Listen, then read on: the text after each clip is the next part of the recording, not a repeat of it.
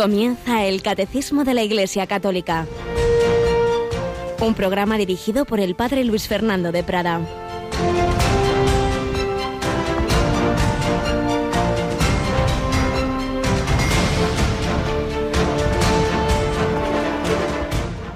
En verdad, en verdad os digo, uno de vosotros me va a entregar.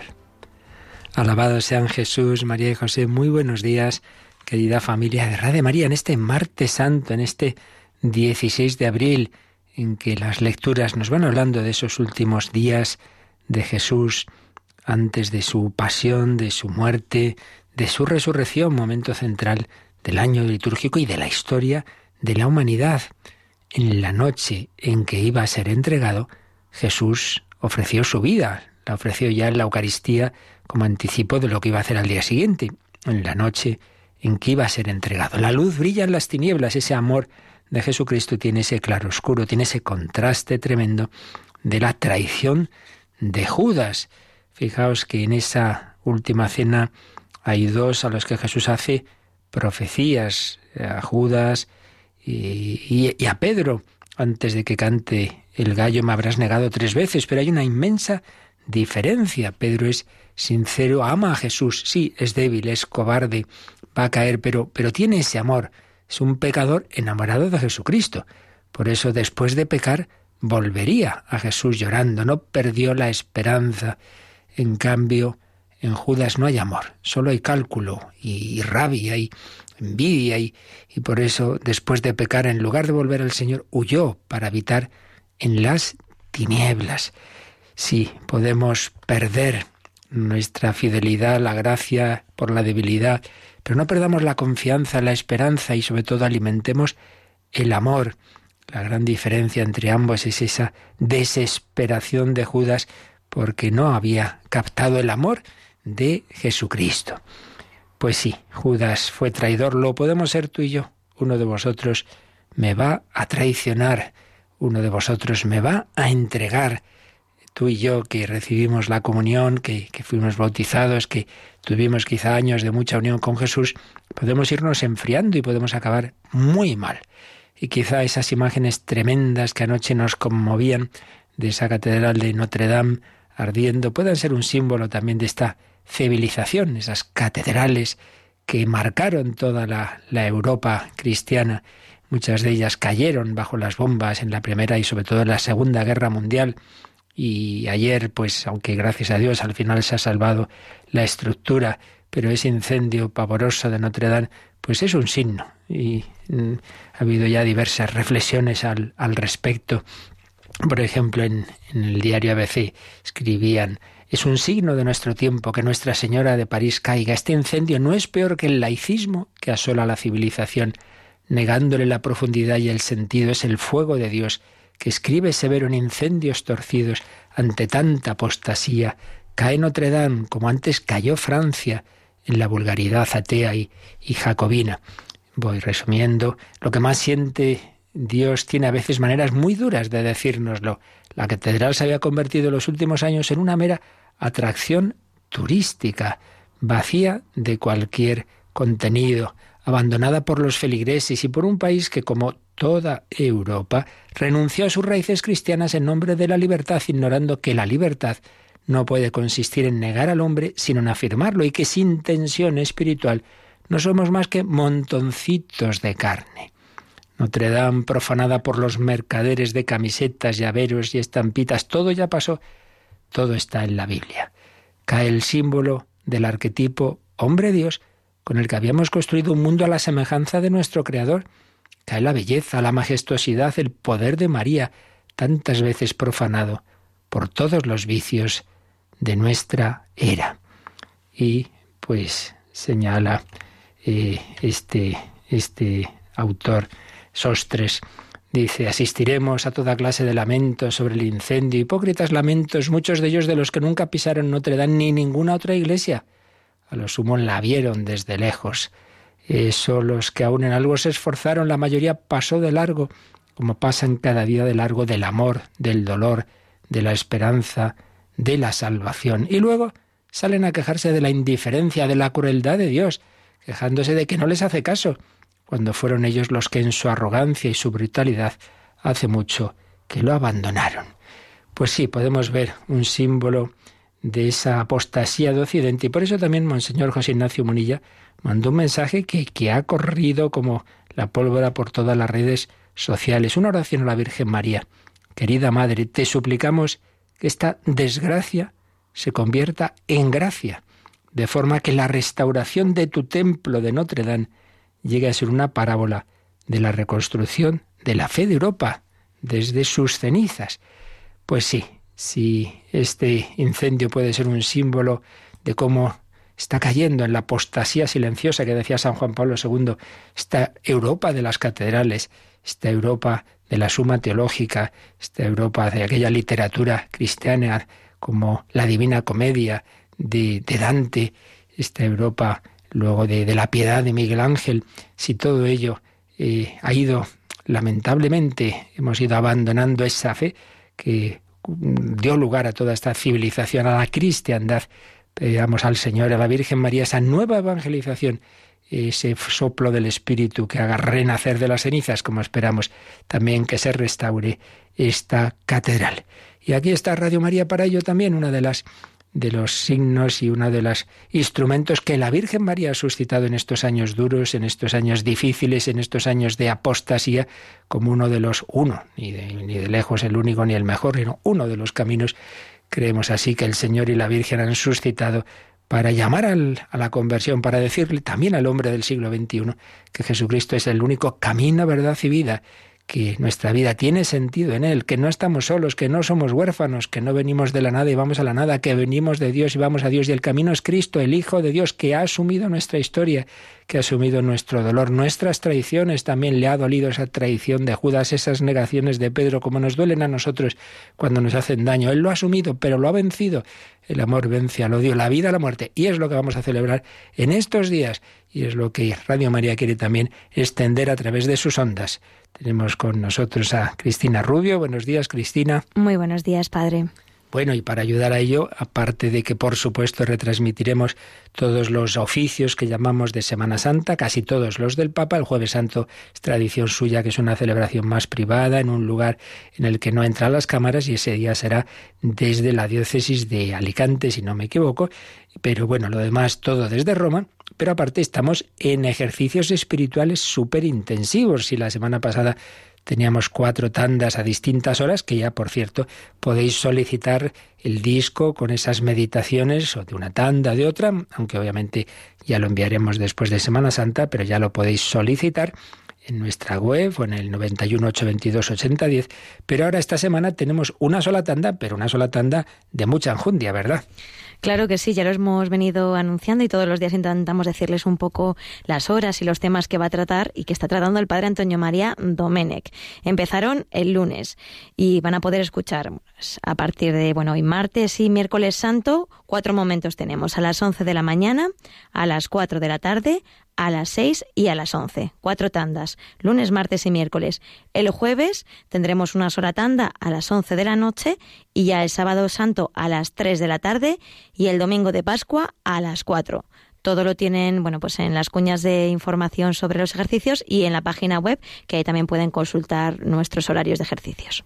Ahí lo tienen, en efecto, y también en la página web podéis mirar y si queréis asistir a esos eventos a los que os invitamos de la celebración del 20 aniversario de Radio María, pues ahí lo tenéis los horarios del sábado 27 de abril y domingo 28 de abril. Y particularmente si queréis asistir a ese momento, a ese colegio en el que estaremos todo el sábado 27 de abril, ahí tenéis que escribiros porque al ser un salón de actos de un colegio, pues con un aforo limitado, por razones de seguridad nos exigen ese control y por eso tenéis que mirar en la página web cómo inscribiros pues a esa mesa redonda que tendremos con don Ginés, obispo de Getafe, don José Ignacio Monilla, obispo de San Sebastián, antes a las 10 la misa en la parroquia que está al lado del colegio, ahí no hace falta inscribirse, en la parroquia no, presidida por el cardenal de Madrid, don Carlos Osoro, a la tarde el rosario con las familias, actos con los niños.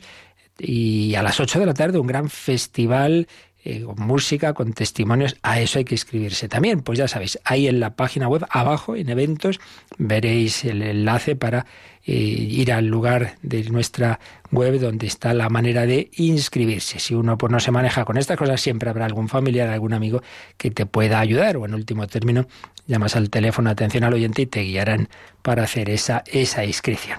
Bueno, pues nosotros vamos a dedicar este último día al catecismo porque ya a partir de mañana es mejor que en esta hora pues nos centremos en los misterios del triduo pascual, entonces tendremos reflexiones relativas a estos días santos que le pedimos al Señor, que le pedimos a la Virgen, que nos ayude a vivirlos en profundidad, que nuestra mirada esté puesta en Jesucristo, que va a la pasión por nosotros, pero no nos olvidemos. La, la culminación no es la cruz, no es el Viernes Santo, es la, es la resurrección de Jesucristo en la Pascua, en la Pascua de resurrección, por la cruz a la luz, y siguiendo a la Virgen y siguiendo a todos los santos, pues con Jesucristo, camino, verdad y vida, como, como Bernardita de Lourdes, que hoy recordamos también, como el Señor la, la, llevó al cielo por un camino, por un lado muy bonito, viendo a la Virgen, pero por otro lado lleno de cruces, de dolores físicos, morales, pues nos encomendamos a esta santa precisamente de esa nación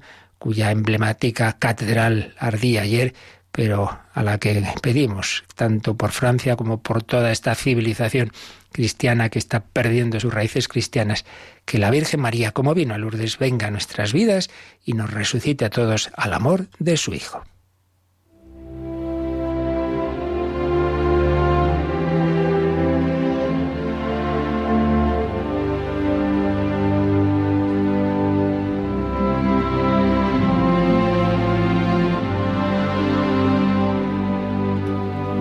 Y en estos días en que nuestra catequesis nos está hablando de la vida consagrada, estamos tomando también este primer momento testimonial de una gran consagrada que nació en Europa, en Albania, pero que vivió, sobre todo, centró su vida en la India y tantos otros lugares del tercer mundo. La Madre Teresa de Calcuta nos cuenta el padre Leo Masburg que para ella la oración no consistía únicamente en rezar, en las horas establecidas.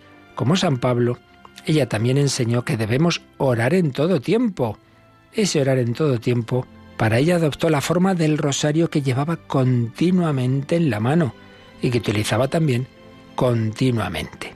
A menudo vi cómo pasaba las cuentas con rapidez, nos cuenta el padre Leo.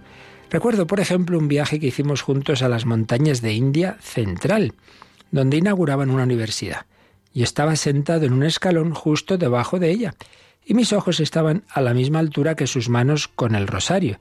Durante horas pude ver cómo pasaba continuamente las cuentas con los dedos, a una velocidad que era excesiva para que le diera tiempo a rezar una Ave María por cuenta. Pensé en preguntarle qué oraciones recitaba a esa velocidad, pero desgraciadamente nunca llegué a saberlo. Me faltó valor para hacerle aquella pregunta. Algo me echó para atrás con lo que solo puedo hacer conjeturas. Supongo que decía una ejaculatoria por cada cuenta del rosario, una oración corta del tipo de Jesús mío, ten piedad, o Jesús Hijo de Dios, ten piedad de mí. Yo ya era sacerdote, aunque todavía estaba estudiando misionología en Roma, cuando le pregunté en una ocasión, Madre Teresa, su conferencia en Oslo, cuando le dieron el premio Nobel, impactó a mucha gente. En las universidades escriben artículos sobre, sobre ella. ¿Cómo lo preparó? ¿Qué fuentes utilizó? ¿Le ayudó a alguien? La Madre Teresa no dijo nada. Simplemente desenganchó el rosario de su cinturón y lo agitó como si fuera una bandera delante de mis ojos con una divertida picardía en su mirada. La oración y toda la vida espiritual de la Madre Teresa, especialmente los sacramentos, constituían el fundamento de su apostolado por todo el mundo. No me cabe ninguna duda de cuál fue el motivo de que yo tuviera con frecuencia el privilegio de acompañarla. Necesitaba un sacerdote que celebrara la misa todos los días para ella y sus hermanas y que escuchara sus confesiones.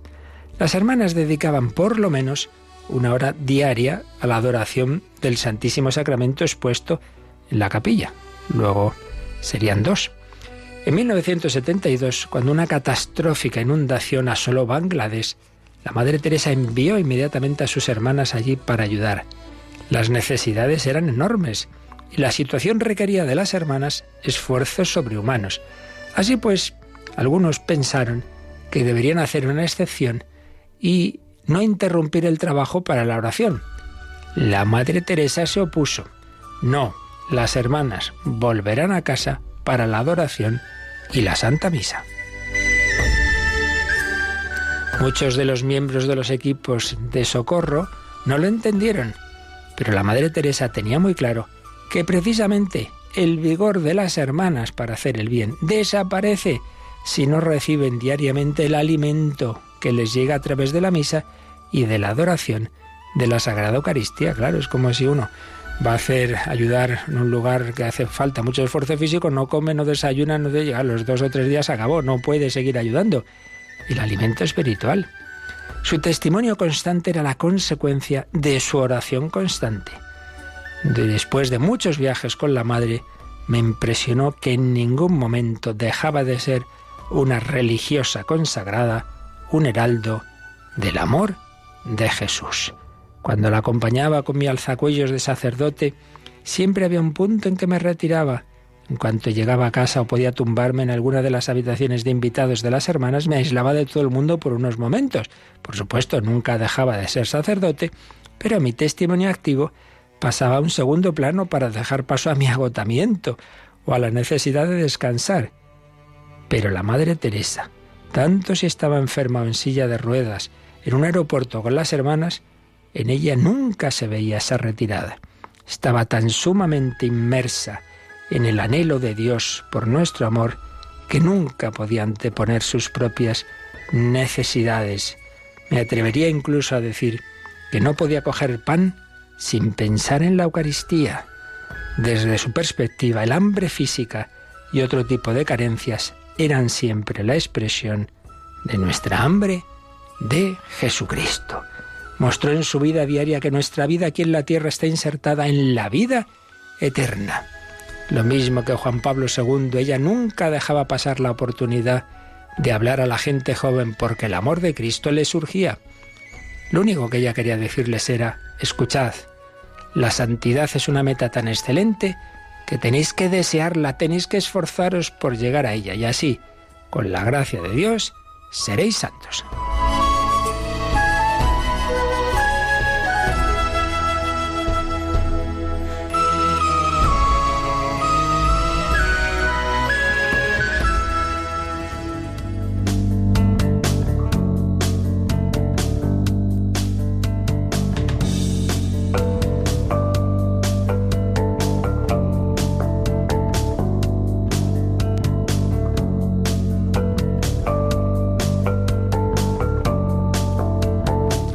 Así seréis santos, todos los cristianos llamados a la santidad. Pero esa llamada hemos visto en todas estas catequesis de las últimas semanas que se diversifica según la vocación que Dios nos ha dado. Mm, lo esencial es común, pero es distinta la forma de vivir esa llamada a la santidad, esa caridad, esa oración, etcétera, pues en la vida sacerdotal o episcopal, en la vida laical o en la vida consagrada. Estamos hablando de esa vida consagrada que también tiene distintas formas, eh, con bastantes diferencias, desde los eremitas, los monasterios, la vida contemplativa, las vírgenes, el orden de vírgenes consagradas y la vida religiosa, que a su vez pues también hay muchas diferencias, desde una comunidad contemplativa a una comunidad activa, eh, una congregación misionera. Bueno, pues estábamos viendo ya en esa parte de vida religiosa.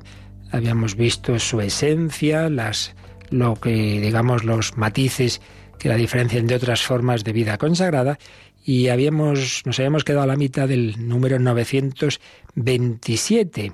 Ahí habíamos hablado de la relación de, las, de los institutos religiosos con las diócesis. Pueden ser eh, órdenes, congregaciones que tienen lo que se llama la exención en el sentido de que la vida interna de esas de esos institutos que ya están con una aprobación definitiva por la Santa Sede, la vida interna pues es algo que depende directamente del Papa y en ese sentido los obispos diocesanos no, no, no tienen esa jurisdicción para cambiar lo que se refiere a, la, vida interna de, de, esas congregaciones u órdenes, pero sí, en cambio, para su apostolado, claro, si desarrollan su actividad pastoral en una determinada diócesis, pues ahí, como todos los demás sacerdotes, obviamente están bajo la autoridad del obispo. Es lo que habíamos visto de la primera parte del número 927. Pero luego se nos dan algunos matices sobre la dimensión misionera de la vida religiosa, que esos no los comentamos. Así que vamos a leer otra vez entero, Cristina, este número 927. Todos los religiosos, exentos o no, se encuentran entre los colaboradores del obispo diocesano en su misión pastoral. La implantación y la expansión misionera de la Iglesia requieren la presencia de la vida religiosa en todas sus formas, desde el periodo de implantación de la Iglesia. La historia da testimonio de los grandes méritos de las familias religiosas en la propagación de la fe y en la formación de las nuevas iglesias, desde las antiguas instituciones monásticas, las órdenes medievales y hasta las congregaciones modernas. Así pues, en este número 927, la primera frase nos habla de esa relación con el obispo diocesano, ya lo explicamos el día pasado, pero el resto nos habla de la relación entre la vida religiosa y la dimensión misionera de la Iglesia, algo absolutamente fundamental.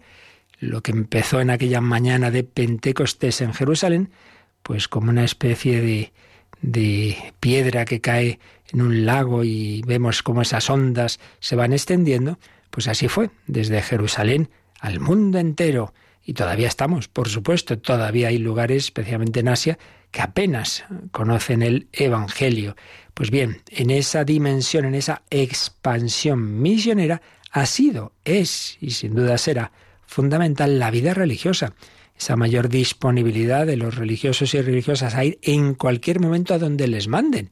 Pues ese mañana mismo, mira, que te han destinado a sitio, pues ala, una bolsita, tres o cuatro cosas, mi breviario y ala, nos vamos para donde nos han mandado. Obviamente, eso no lo puede hacer tan fácilmente un, un matrimonio, una familia, incluso un sacerdote diocesano, pues no es tan fácil. Pero esa dimensión misionera, esa movilidad, especialmente en órdenes específicamente misioneras, o la Compañía de Jesús, que nació también con esa dimensión universal, donde el Papa nos manda, etcétera, etcétera, pues así ha sido a lo largo de la historia. Por eso la última frase de este número que nos ha leído Cristina está, tomado está tomada de la encíclica misionera de San Juan Pablo II, Redentoris Missio, donde nos ha dicho esto, la historia da testimonio de los grandes méritos de las familias religiosas en la propagación de la fe y en la formación de las nuevas iglesias, desde las antiguas instituciones monásticas, las órdenes medievales y hasta las congregaciones modernas. Pues sí, desde las antiguas instituciones monásticas. ¿Quién evangelizó eh, Alemania? San Bonifacio, que era un monje benedictino, y hablaríamos de, de, San Patricio, el gran patrono de Irlanda, y en fin, de tantos monjes que tuvieron, especialmente en esos primeros siglos de la Alta Edad Media, un gran papel, pero luego las órdenes mendicantes y luego esas otras órdenes clericales. Cuando uno ve, por ejemplo, los grupos de mártires en países de Extremo Oriente, que todos tienen un montonazo de mártires porque son países donde al poco tiempo de empezar el cristianismo pues ha habido persecución. China, Japón, Corea, Vietnam, en todos ellos. Bueno, pues muchísimas veces uno ve esos grupos de mártires y encuentra tantos dominicos, tantos franciscanos, tantos jesuitas. Pues sí, iban allí y iban y van a esos lugares y tantas veces pues ahí, ahí se quedaban con aquellos cristianos que se habían convertido a la fe. Bueno, ¿quién es el patrono de las misiones? Por un lado, Teresita del Niño Jesús, por ese corazón misionero siendo carmelita, pero claro, el primer patrono San Francisco Javier, con ese corazón misionero que le llevó al extremo oriente, que le llevó a la India, a Japón, y mirando a la China murió con ese deseo de llegar a ese, a ese gran país, la China, y ahí en aquella playa moría sin ni siquiera un sacerdote al lado, pero con Jesucristo en su corazón, ese Jesús con el que se encontró en París, eh, gracias a la mediación de Íñigo de Loyola y aquel mes de ejercicios que hizo precisamente en París, allí en ese París, en esa Universidad de la Sorbona, donde muchos iban simplemente a sacarse un título, y él en cambio pues tuvo ese encuentro fuerte con Jesucristo. Dimensión misionera en la que ha sido tan decisiva la vida religiosa. Y fijaos lo que nos ha dicho el catecismo, que esa implantación de la Iglesia, llega la Iglesia a un país, al principio, claro, pues una predicación, unos cuantos, pero si eso va arraigando, realmente mm, esa implantación implica la presencia de la vida religiosa. Entonces ya lo dijimos cuando empezábamos a ver precisamente la vida consagrada y decíamos que algunos decían que bueno, que es una cosa que está muy bien, pero no es que sea esencial en la, en la Iglesia, que es algo que ha surgido en la historia de la Iglesia, pues como han surgido otras instituciones, pero no es que sea esencial, esencial como si viniera del Señor, pues sí, viene del Señor, sí que es esencial, hombre, no es tan esencial evidentemente como el sacerdocio que nos da los sacramentos, pero, pero es parte de, de la naturaleza de la Iglesia y algo de origen divino. Por eso, dicho de otra manera, cuando llega la iglesia a un sitio, si todavía no hay religiosos en todas las formas, en todas las, quiero decir, en las grandes formas básicas, contemplativa, activa, etc., algo falta. Todavía no está suficientemente implantada la iglesia. Estará implantada cuando haya todo, cuando haya religiosos, cuando haya laicos bien formados y, por supuesto, la jerarquía los obispos y ya incluso con un clero indígena. Hasta ese momento es todavía, pues son pasos previos, pero todavía no está plenamente arraigada la Iglesia. Entonces esto, en este número del catecismo, para, mm, digamos, profundizar en ello, nos dice que de esto se habló en el Vaticano II, en el decreto Agentes, números 18 y 40. Así que vamos a echar un ojo a estos números porque ahí se desarrolla esta idea que sintetiza el, el catecismo. Nos dice el decreto Adientes Divinitus del Vaticano II, promuévase con diligencia desde el periodo de plantación de la Iglesia la vida religiosa, la cual no sólo proporciona a la actividad misionera ayudas preciosas y enteramente necesarias, sino que, por una más íntima consagración a Dios hecha en la Iglesia, indica claramente también la naturaleza íntima de la vocación cristiana. Quiere decir este párrafo que no solo es que los misioneros ayudan pues, al, al, obispo, a los sacerdotes, sino que muestran simplemente con su vida, están mostrando a esos que, que no conocían el cristianismo, que no conocían la iglesia, están mostrando lo esencial de la vocación cristiana, que es vivir consagrados a Dios, que aunque los demás no tengan esa misma vocación, pero oye, mira, Dios tan, tan, se nos ha hecho tan cercano que llena nuestra vida, que podemos vivir consagrados a Él, sin matrimonio, sin bienes, de, de abundancia de bienes de la tierra, en humildad, en obediencia. Los institutos religiosos que colaboran en la plantación de la Iglesia, llenos totalmente de las riquezas místicas que caracterizan la tradición religiosa de la Iglesia, esfuércense por expresar y comunicar tales riquezas según el carácter e idiosincrasia de cada pueblo. Entonces habla aquí también de esa relación con las tradiciones ascéticas y contemplativas que hay en las diversas naciones y culturas. Sin duda que está pensando especialmente en Oriente, con esa, ese estilo más contemplativo, pues también hacer, hacerles ver por las grandes riquezas místicas y contemplativas que hay en esa tradición mística de, de la Iglesia. En las iglesias jóvenes hay que cultivar las diferentes formas de la vida religiosa. ¿Veis? Las diferentes formas a fin de presentar los diversos aspectos de la misión de Cristo y de la vida de la iglesia. Mira, Jesús eh, atendía a los enfermos. Pues mira, aquí tenemos esta congregación religiosa que cuida especialmente de los enfermos. Jesús acariciaba a los niños. Mira, aquí está este instituto, pues que especialmente catequiza, que enseña, que tiene esta, esta vocación pedagógica con los niños, etcétera, etcétera, etcétera. Presentar las diversas formas de, de la vida de la Iglesia. Y fijaos que hay un párrafo especial dedicado particularmente a la vida contemplativa. Son dignos de especial mención los varios esfuerzos realizados para arraigar la vida contemplativa, con los que algunos reteniendo los elementos esenciales de la institución monástica, se esfuerzan por implantar la riquísima tradición de su orden, y otros vuelven a las formas más sencillas del antiguo monacato. Así pues, mm, es importante que también haya monasterios y conventos de vida contemplativa, que esas personas de Asia, de África, pues vean esa cómo el Señor es capaz de llenar tanto la vida de esos hombres y mujeres que pueden encerrarse en, esa vida de alabanza y no, no es que estén encerrados ahí aburridos, sino que están pues en esa dimensión orante, unión con Dios, por otro lado, que tiene siempre la dimensión apostólica, porque no es sólo para su propia santificación, sino siempre intercediendo por el mundo.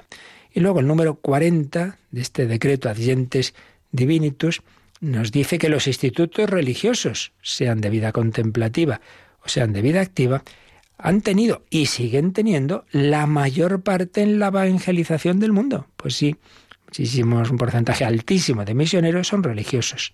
El concilio reconoce gustoso sus méritos y da gracias a Dios por tantos servicios prestados a la gloria de Dios y al servicio de las almas y les exhorta a que sigan sin desfallecer en la obra comenzada, sabiendo, como saben, que la virtud de la caridad que deben cultivar perfectamente por exigencias de su vocación los impulsa y obliga al espíritu y al trabajo verdaderamente católicos.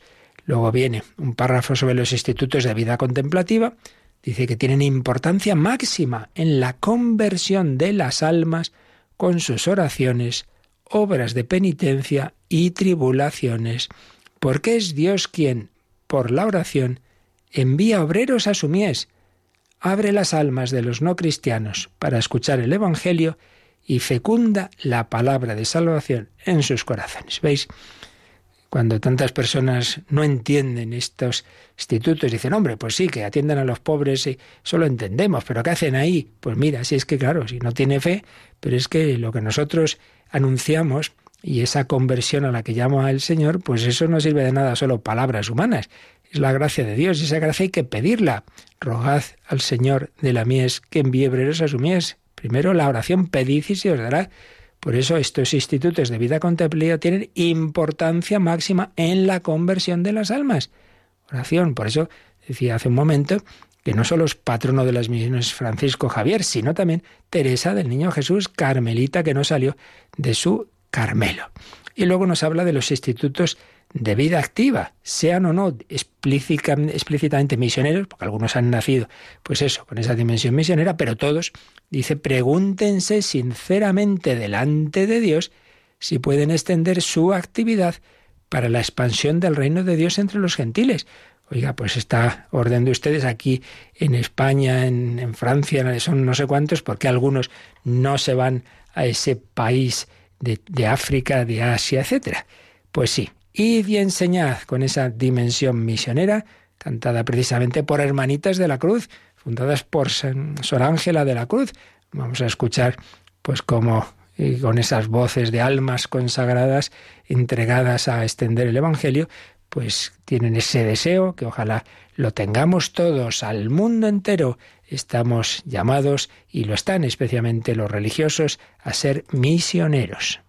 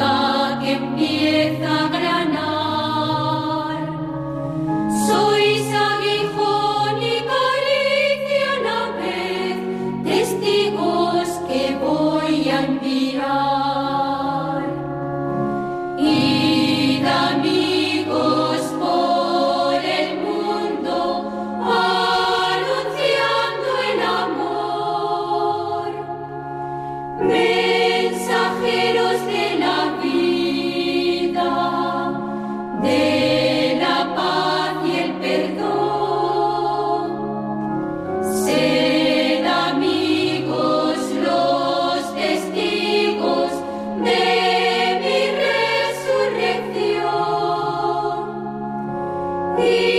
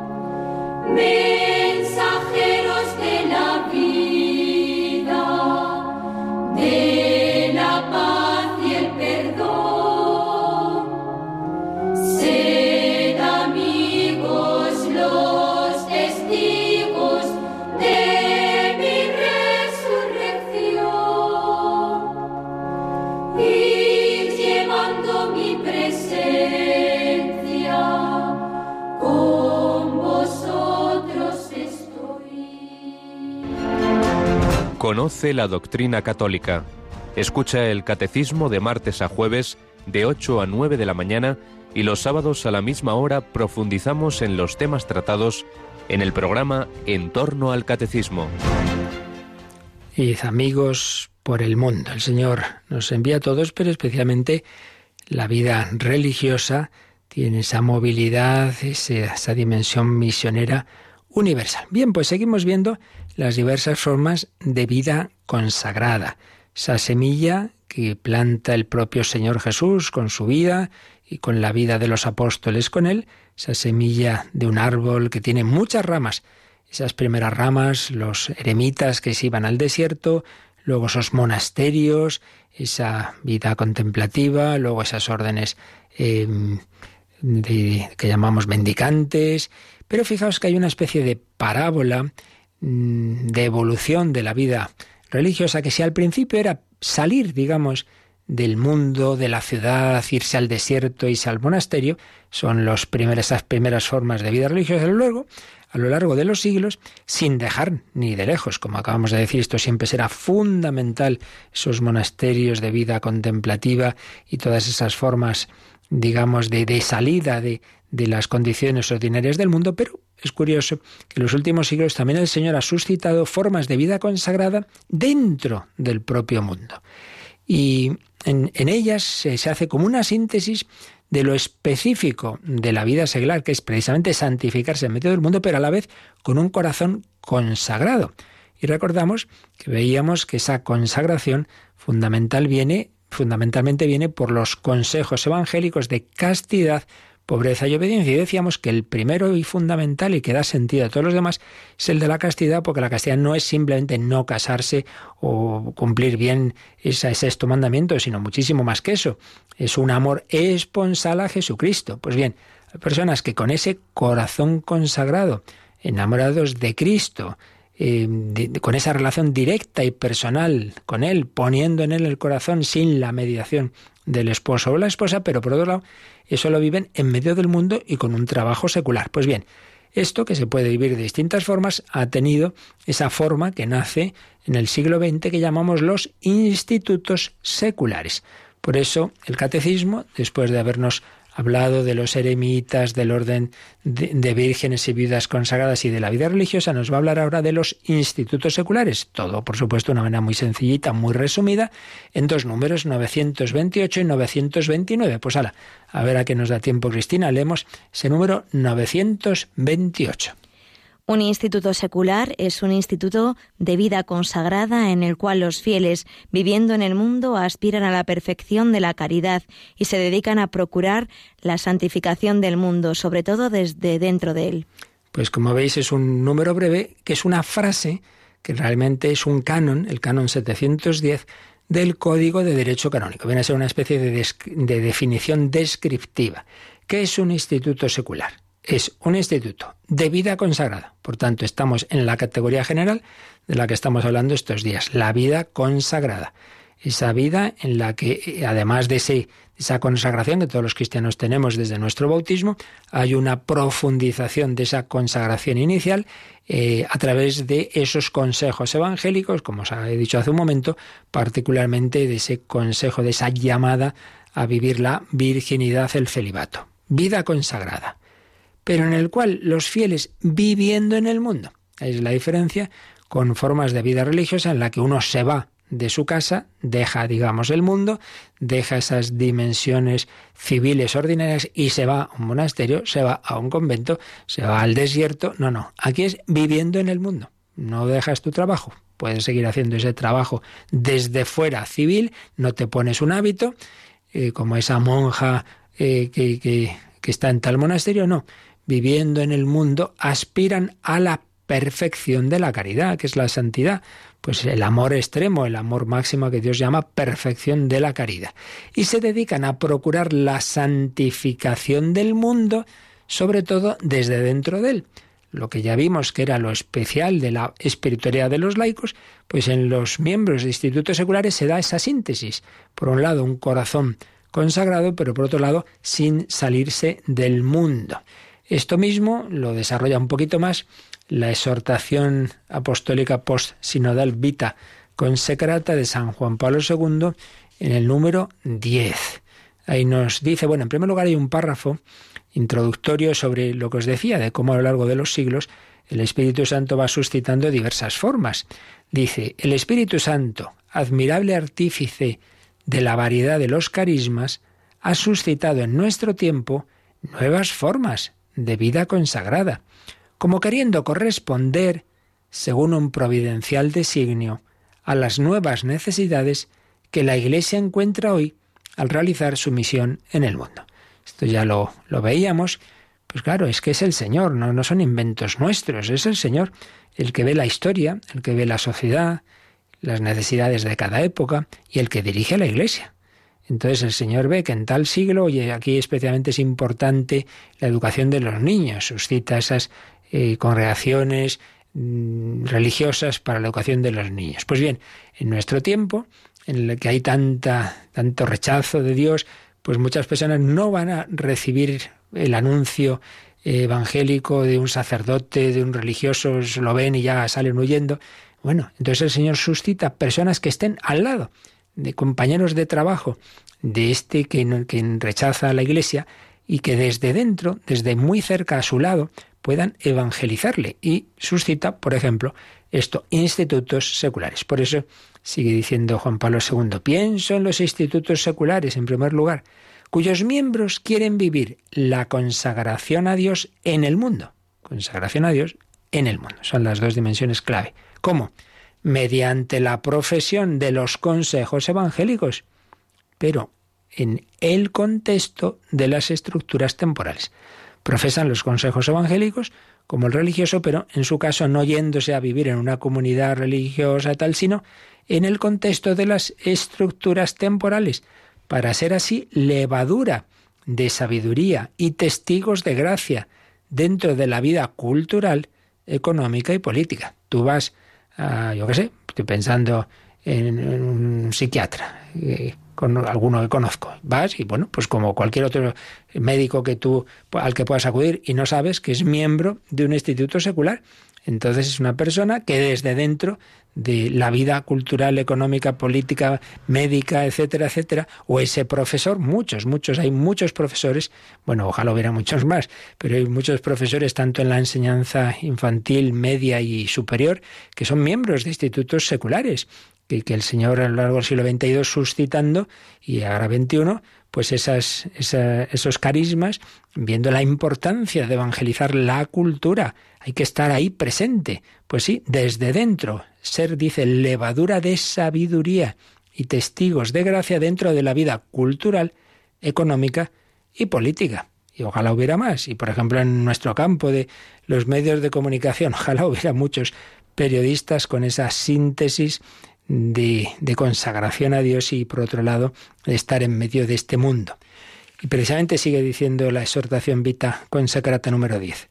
Mediante la síntesis propia de ellos de secularidad y consagración, tratan de introducir en la sociedad las energías nuevas del reino de Cristo, buscando transfigurar el mundo desde dentro con la fuerza de las bienaventuranzas. Qué bella expresión, introducir en la sociedad las energías nuevas del reino de Cristo desde dentro. De este modo, mientras la total pertenencia a Dios les hace plenamente consagrados a su servicio, sí, sí, son de Dios, en castidad, pobreza y obediencia, pero por otro lado su actividad en las normales condiciones laicales contribuye, bajo la acción del Espíritu, a la animación evangélica de las realidades seculares. Los institutos seculares contribuyen de este modo a asegurar a la Iglesia, según la índole específica de cada uno, una presencia incisiva en la sociedad. Y luego, un último párrafo, habla de que también hay institutos seculares clericales, es decir, sacerdotes que, aunque sean mm, sacerdotes diocesanos, pero por otro lado están dentro de un instituto, entonces dice, los sacerdotes pertenecientes al presbiterio diocesano, aunque algunos de ellos también, en vez de incardinarse en la diócesis, pueden incardinarse en el propio instituto, pero lo importante es que se consagran a Cristo mediante la práctica de los consejos evangélicos según un carisma específico. O sea, no simplemente esa promesa que todo sacerdote hacemos de obediencia al obispo, sino una forma más particular de vivir la obediencia y la pobreza dentro de un instituto. Entonces estos sacerdotes encuentran en las riquezas espirituales del instituto al que pertenecen una ayuda para vivir intensamente la espiritualidad propia del sacerdocio y de este modo ser fermento de comunión y de generosidad apostólica entre los hermanos. Luego más adelante en el número 32 de Vita Consecrata vuelve a hablar de ello, vuelve a decir ideas parecidas, pero bueno, vamos a leer la frase con la que lo dice y con ello terminamos hoy. Las personas consagradas en los institutos seculares realizan un servicio particular para la venida del reino de Dios, uniendo en una síntesis específica el valor de la consagración y el de la secularidad. Viviendo su consagración en el mundo y a partir del mundo, se esfuerzan por impregnar todas las cosas con el espíritu evangélico para fortaleza y crecimiento del cuerpo de Cristo. Participan para ello en la obra evangelizadora de la Iglesia mediante el testimonio personal de vida cristiana, el empeño por ordenar según Dios las realidades temporales, la colaboración en el servicio de la comunidad eclesial de acuerdo con el estilo de vida secular que les es propio. Síntesis, pues, de consagración y secularidad. Bueno, pues lo vamos a dejar aquí y a pedir por, por tantos hermanos y hermanas que en unas u otras formas de vida consagrada, religiosa, institutos seculares, luego veremos también eh, sociedades de vida apostólica, bueno, tantas semillas que el Señor siembra, pero siempre con esta clave de consagrarse al Señor, de vivir más cerca de Él, con ese corazón unido a Cristo en esa castidad consagrada, pero siempre con la dimensión evangelizadora que se vive de distintas formas según el propio carisma. Todos llamados a esa evangelización sin miedo, no tengáis miedo y a pedírselo al Señor, que lo vivamos así, esa dimensión apostólica y misionera. Lo pensamos, lo rezamos y si tenéis ahora cualquier consulta o testimonios, como os hemos pedido estos días, sobre cómo en vuestra vida os ha ayudado miembros de la vida consagrada, pues lo podéis hacer ahora.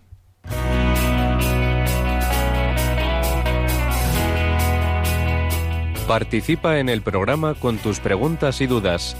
Llama al 91005 9419 91005 9419.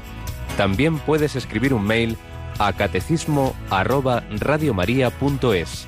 Catecismo arroba radiomaria.es.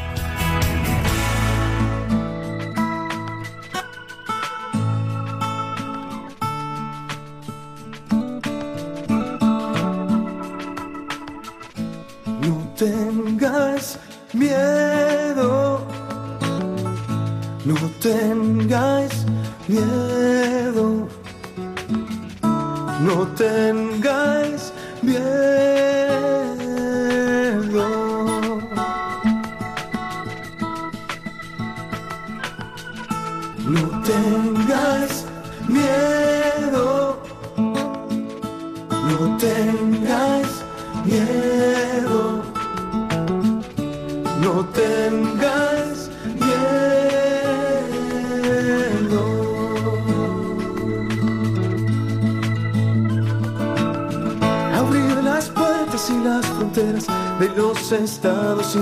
sistemas, de la cultura y el desarrollo. No tengáis miedo que Cristo sabe lo que hay dentro del hombre.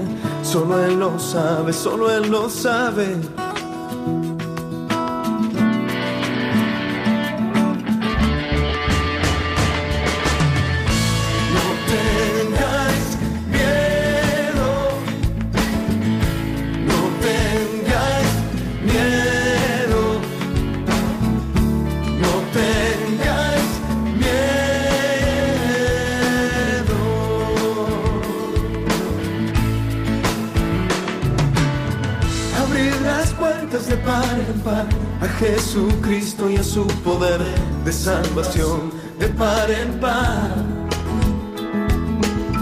No tengáis miedo que Cristo sabe lo que hay dentro del hombre.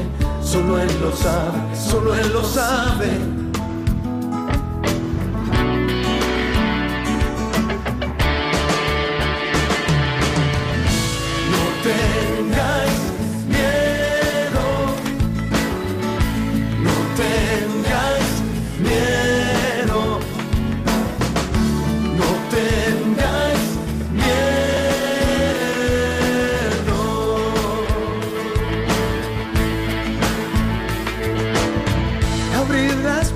De par en par a Jesucristo y a su poder de salvación de par en par. No tengáis miedo que Cristo sabe lo que hay dentro del hombre. Solo Él lo sabe, solo Él lo sabe.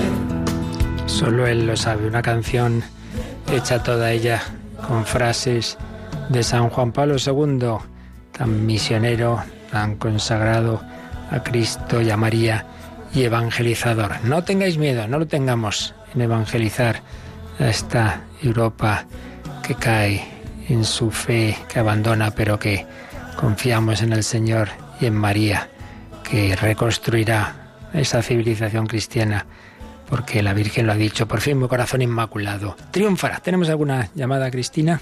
Sí, la primera es de una, un oyente anónima que, bueno, ella comenta que en su pueblo, en la parroquia, ella siempre se sentaba con unas mujeres, pero hablaban mucho. Y, eh, bueno, pues una vez decidió decírselo y una de ellas se enfadó mucho y la dejó prácticamente de hablar.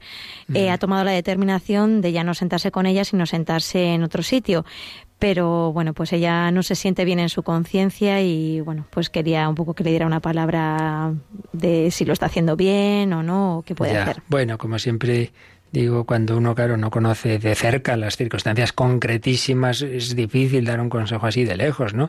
Pero vamos, a mí en principio que uno se siente donde pueda rezar tranquilo, donde no estén hablando, yo haría lo mismo que, le diga. Otra cosa es que hay que hacerlo, pues hombre, eh, como diría yo, con amabilidad, con caridad, sin, y sin decirles, ala, me he tenido que ir lejos, pues sois unas cotorras. Hombre, no, pues decirles, oye, perdonad, no, no es nada contra vosotras, simplemente que yo es que, no sé, me necesito recogerme y tal, y ya está. No sé, intentar unir, pues eso, la seriedad, decir, la iglesia es para lo que es, con, con lado, pues decirlo con, caridad, ¿no? Pero vamos, yo en principio creo que- que hace bien, porque va a estar ahí oyéndolas hablar, poniéndose nerviosa, enfadándose más, pues desde luego la iglesia no es para eso. Eh, ya lo dice el Señor, ¿no? Pues no convirtáis el- la casa de mi padre es casa de oración, no, no de cotorreo. ¿Qué más, Cris? Pues es de Mar de Madrid. Quiere saber si, bueno, que le explique si el Opus Dei es un instituto secular y los motivos. Bueno, la verdad es que no, yo no soy muy experto en temas de derecho canónico, pero aunque al principio, al principio se aprobó como tal, porque no había otra otra fórmula en aquel momento de derecho canónico, luego ya no, ya cuando se desarrolló más el derecho canónico y se vio que había otras formas, entonces surgió la forma de una prelatura personal, que viene a ser como si fuera una diócesis, pero personalizada, algo así como pasa con el vicariato castrense, ¿no? Los miembros del ejército, pues no son de una diócesis territorial, tienen un obispo castrense, ¿no? Eh, entonces dependen, digamos, de una diócesis personal, algo así. Entonces, propiamente no es no es, aunque tenga rasgos, sin duda, por ese aspecto que decíamos de unir secularidad y, consagración, pero propiamente desde el derecho canónico es algo, es algo distinto, aunque repito, quizá espiritualmente sí, pero la verdad es que tampoco conozco, ya digo yo, los aspectos así ya más detalles de, de configuración canónica, de diversas realidades, los conozco menos. Teníamos también una pregunta por correo desde la República Dominicana, porque Aquí se nos oye en el mundo entero. Dice, desde República Dominicana para la bella y tierna Radio María. Está muy bien. En esta madrugada. ¿Puede un laico leer en la misa como ministerio sin haber recibido la comunión? Hombre, poder, poder puede, porque no es que sea algo eh, absolutamente incompatible o prohibido, pero claro, a ver, el ministerio como tal, ministerio habitual de lector, hombre, se presupone que uno tiene la iniciación cristiana. La iniciación cristiana es bautismo, confirmación y Eucaristía. Entonces, lo coherente es que quien tenga un, un ministerio en la liturgia esté ya plenamente incorporado a la Iglesia con el bautismo, la, esté bautizado, claro, esté confirmado y haya recibido la comunión. Eso es lo coherente. Que si lo hace una persona excepcionalmente, que no, bueno, no pasa nada, no, es que sea una, una barbaridad, es decir, yo qué sé, como si uno no sacerdote y consagrara, pues no consagra, claro, eso sí que sería espantoso, pero no, no, no, no tiene, no sería una cosa así tan nefasta, digamos, ¿no? Pero vaya, no es de excesivamente coherente, en efecto, el que, el que habitualmente lea alguien que todavía no está plenamente incorporado a la Iglesia. Muy bien, pues lo dejamos aquí. Y os recuerdo que estamos en ejercicios espirituales intensivos, 11 de la mañana, 4 de la tarde, 6 de la tarde y 11 de la noche. Tenemos hoy cuatro meditaciones de nuestro querido voluntario, el Padre Antonio María Domenech para entrar en este trido pascual, en esta Semana Santa y rezar por los sacerdotes que hoy muchísimas diócesis, comenzando por la de Madrid, tenemos la misa crismal. Nos reunimos centenares, miles de sacerdotes en torno al obispo en las catedrales para renovar las promesas sacerdotales y para la consagración de todos los óleos que se van a usar en los sacramentos, la unción de enfermos, confirmación, bautismo, ordenación sacerdotal, etcétera. Pues encomendadnos y, si podéis asistir a esa misa crismal que tiene una gran belleza de unión del pueblo de Dios en torno a su obispo, con todas las dimensiones de la vida de la Iglesia, la vida pastoral sacerdotal con el obispo, la vida consagrada y la vida laical. Y como os decía, ya este programa lo despedimos hasta la semana que viene porque estos días vamos a dedicar todas nuestras reflexiones a lo que celebramos en el triduo pascual. La bendición de Dios Todopoderoso, Padre, Hijo y Espíritu Santo, descienda sobre vosotros. Alabado sea Jesucristo y santa y feliz Semana Santa.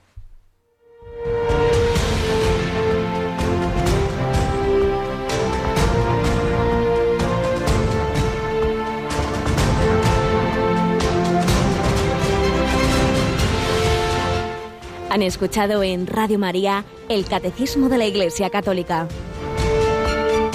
Un programa dirigido por el Padre Luis Fernando de Prada.